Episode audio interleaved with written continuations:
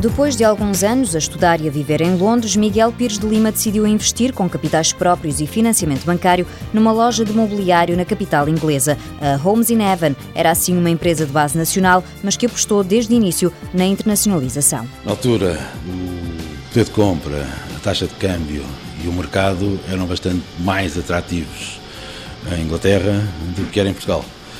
E, portanto, decidi com a mão de obra portuguesa e com os recursos à produção portuguesa, fabricar cá e vender em Inglaterra. Portugal foi o segundo destino das lojas Homes in Heaven e depois Madrid e ainda Suécia e Irlanda com franchisings. O administrador confessa que Londres foi um bom barómetro para avançar para outros mercados. A capital de Inglaterra é talvez uma das cidades mais cosmopolitas da Europa e daí termos clientes não só londrinos, mas praticamente do mundo todo europeus, americanos, asiáticos.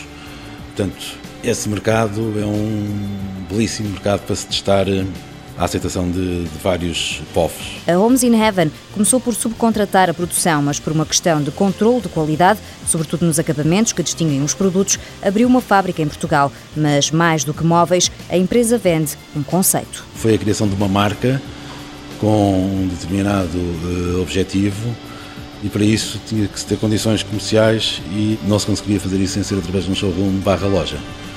E daí o facto de ter aberto a loja. E ainda continuamos a ter as nossas lojas hoje em dia exatamente pelo mesmo motivo, porque isto é um conceito de vida, é, é mais do que uma cómoda ou uma cama, é um put together de uma série de elementos que todos juntos fazem o produto e fazem a marca. A estratégia da Homes in Heaven para se mostrar ao mundo passa preferencialmente pelas lojas, mas também por feiras e pela imprensa do setor. Tudo que é revistas de decoração e todos os meios ligados à, à área. Temos um portfólio de mais de 400 editoriais em revistas, desde alemãs, inglesas, francesas, com editoriais nossos. Miguel Pires de Lima tem consciência que nos tempos que correm é preciso diversificar a clientela e os métodos adaptam-se à realidade.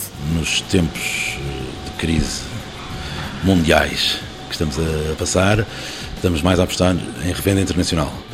Mas as lojas continuam a ser o nosso veículo principal de retalho. Com uma gama de 450 referências, a Homes in Heaven continua a desbravar caminho para criar uma casa de sonho um pouco por todo o mundo.